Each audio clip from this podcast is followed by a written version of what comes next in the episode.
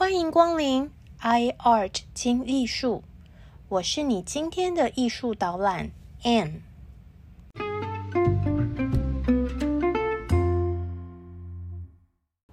大家好，大家好，我是住在香港的台湾人 Anne，欢迎您来到 iArt 精艺术。让我们利用以下的时间，轻松来场云端美术之旅。了解名画背后的故事吧。我们在前面介绍了后印象派画家塞尚和高更。塞尚是现代艺术之父，他的作品《玩纸牌的人》是目前世界纪录第三高价，也是最贵的印象派时期画家的作品。石油国卡达花了三亿美金左右才买下。很巧的是，高更也是卡达的爱。据说，继玩纸牌的人之后，卡达花了二点一亿美金，在二零一五年从瑞士收藏家手上买下高更的作品。你何时结婚？嗯，两亿美金就是两张莫内的干草堆。只比塞上的农夫玩纸牌便宜了一点点，不过至少这次高更的画上有两个大溪地女人。一八九三年的时候，这幅画高更只开价一千五百法郎，当时已经是他的作品里面的最高标价了。问题是，根本没有人有兴趣买啊！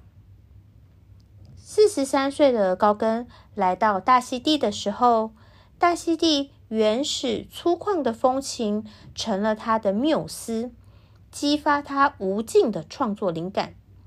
这个时候呢，他的作品都围绕着原住民的日常生活。高更尤其迷恋深色皮肤的当地女性，在他的审美观念中。并没有来自欧洲文明社会的偏见。的确，在大溪地，高更在男女关系上获得了极大的自由。身为白人男性，高更受到当地许多原住民女孩的仰慕，经常和不同的少女相拥而眠。高更在大溪地的第一个妻子只有十三岁。第二次回到大溪地时，与十四岁的少女同居。后来他搬到马克萨斯群岛的时候，又与十四岁的情人同居。他们都是高更的情人、模特儿、缪斯。这种超越道德标准的两性自由，给了高更源源不绝的灵感。当然。也让他颇受后世的争议，成为许多人口中的渣男。这一幅死亡的幽灵在注视，高更画的是他十四岁的大溪地妻子蒂呼拉。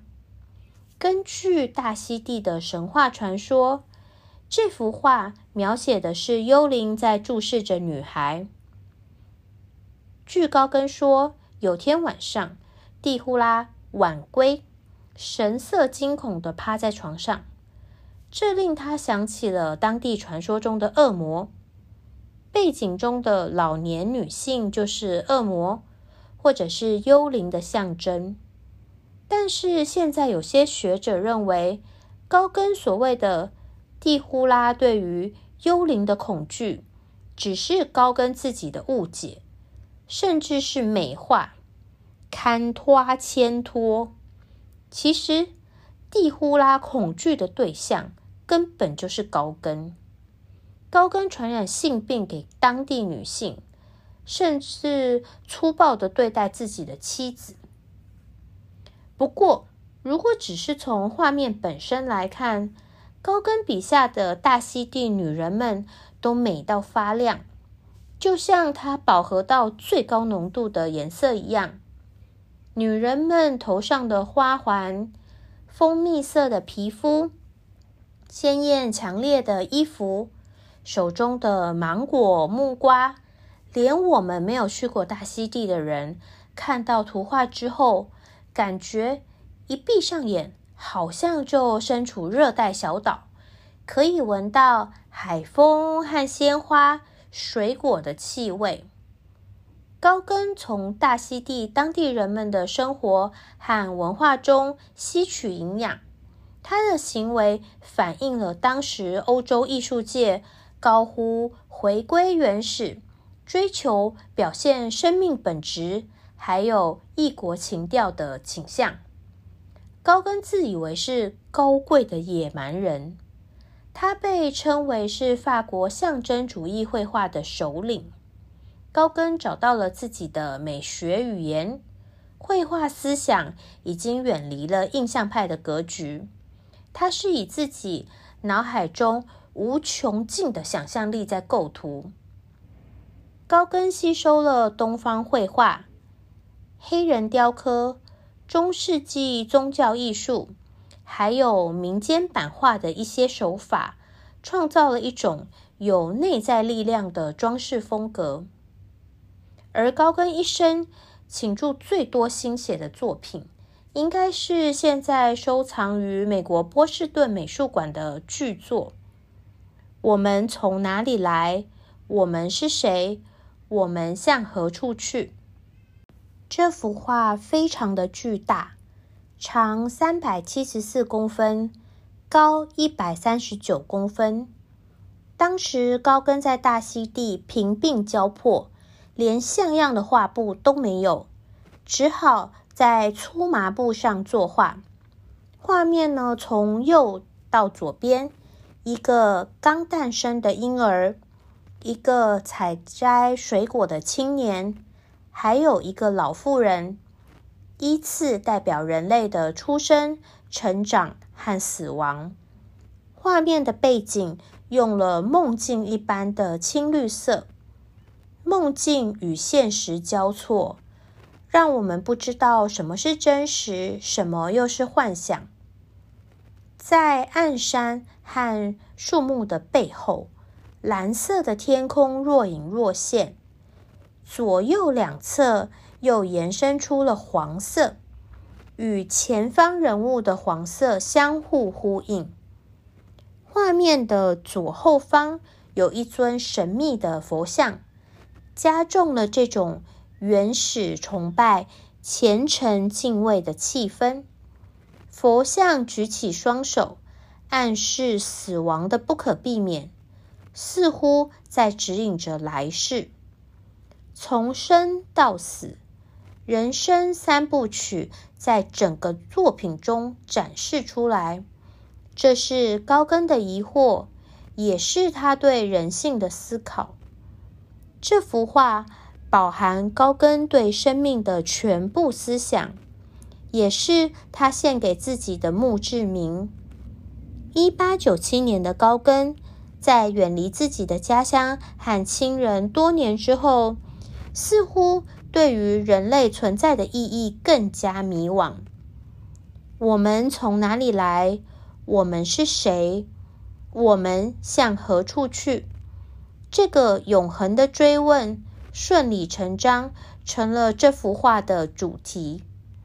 也许这时的高更体验了恐惧和悲伤，画家已经懂了慈悲，试图用画布上的永恒去叫醒依旧沉迷于追求短暂欲望的众生。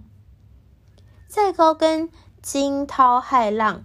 四处漂流的一生当中，有一段非常著名，但是也很哀伤、残念，甚至恐怖的插曲，就是高更和范谷的相遇。范谷一直很崇拜高更，于是呢，透过他的画商弟弟西奥，邀请高更来范谷位于法国南部雅尔的租屋处。一起居住创作。当时，范谷希望他在雅尔的小屋可以成为画家们的聚集地。第一个想到邀约的对象呢，就是高更。在绘画风格方面，高更和梵谷其实比较接近。我们现在视他们为后印象派，他们的用色都很强烈。不过，梵谷是用色彩来表达情感，高更则是用色彩去讲故事。这时的高更正在为钱所苦，生活很艰难。他听到了范谷弟弟西奥的建议，就看在钱的份上，决定南下一趟。西奥是一个很成功的画商，一生用尽心力支持哥哥范谷的创作。在哥哥过世之后的六个月，西奥几乎是伤心欲绝，跟着病亡。可以说，若没有弟弟西奥，世界上可能就没有范谷这位艺术家。高更并没有特别喜爱情绪似乎不太稳定的范谷，但是西奥为范谷和高更提供食宿、金元，高更只需要用作品交换。对于当时在巴黎几乎穷困潦倒的高更来说，应该也没有更好的选择。不过，听到高更答应要来，范谷倒是非常的开心。他一头热，画了三幅鲜黄色的向日葵，挂在墙上欢迎高更，还买了漂亮的椅子给新室友，自己用的却是破旧朴素的椅子。高更拖拖拉拉，终于来到雅尔之后，对于范谷的热情。并不太领情。高更不喜欢南法，一直在巴黎生活的他，其实听不懂普罗旺斯方言，觉得这里死气沉沉，超级老土。高更的心远在他方大溪地，雅尔呢，只是他存旅费的临时中转站。一开始。两个人还可以和平相处，当个室友，一起创作画画。但是这两位画家的个性都非常的古怪。高更追求野性和自由，个性高傲自大；范谷呢，则是生活邋遢，不停的自言自语，完全不善交际。连他自己在巴黎和弟弟西奥同住的时候，也曾经产生摩擦。这也是呢，范谷离开巴黎的原因之一。范谷和高更两个人在艺术上的争论，也屡次引起生活上的口角。后来，范谷渐渐察觉到高更想要离开的意图。对于这位。害羞、自卑又固执的范谷来说，失去高更就像失去了生命。范谷心情沉重，难以自拔，使得原本就有家族遗传精神病史的精神状态更加不稳定。这种不稳定终于在圣诞节前夕爆发。当晚，高更出门之后。范谷呢，手持锋利的剃刀，突然追向正在街头漫步的高更。高更很惊讶的望着范谷，目光炯炯有神，表情严肃，使得范谷没有进一步的举动。一会儿就低着头转身离开了。但是范谷回到房间之后，就发生了众所皆知的惨剧。他割下了自己的左边耳朵，送给了妓院里的一个女孩。女孩看到血淋淋的耳朵，当场就吓晕了过去。第二天，人们发现范谷满身是血，昏倒在自己的房间，急忙把他送去医院。范谷的左耳吓坏了高跟。在来到雅尔小镇六十二天之后。高更离开了梵谷，继续自己的故事。据说高更后来买了一把灿烂美丽的向日葵，放在椅子上，画了一幅画纪念范谷。许多人责怪高更，说高更的离去是逼疯范谷的最后一根稻草。人们道德绑架他，认为高更如果能够善良一点，给范谷一点鼓励和温暖，范谷也许就不会割耳朵自残，最终导致结束生命的悲剧。但是也有人同情高更。可以想象高更的无奈，他被困在一个封闭的空间里面，只能够面对范谷，不停的向自己渴求永远无法满足的赞同、爱和理解。范谷的孤独在于没有人了解他对生命的极端热爱。他爱自然，爱艺术，爱到发疯。爱到令所有的人都不解，爱到在精神病院里也能看到满天美丽的星星。梵谷的艺术因为他的孤独而伟大。他在精神病用绘画疗伤，很自然的得到我们的不舍和同情。而相比之下，大家对于在遥远荒岛上。解放肉体的高更，更觉得他是个大坏蛋。高更看似并不孤单，但是他的孤单是在心灵的层次，因为无人理解他的艺术，他只好放弃一切，孤独的回到蛮荒之地。高更的孤独还背负着世俗的压力，世界上。少有人能够提起这样的勇气来承受永无止境的孤独。高更和范谷这两位画家的作品还有一个很珍贵的共通点，就是我们一开始除了看到鲜艳的色彩之外，其实有点看不出来他们的作品到底好在哪里。但是。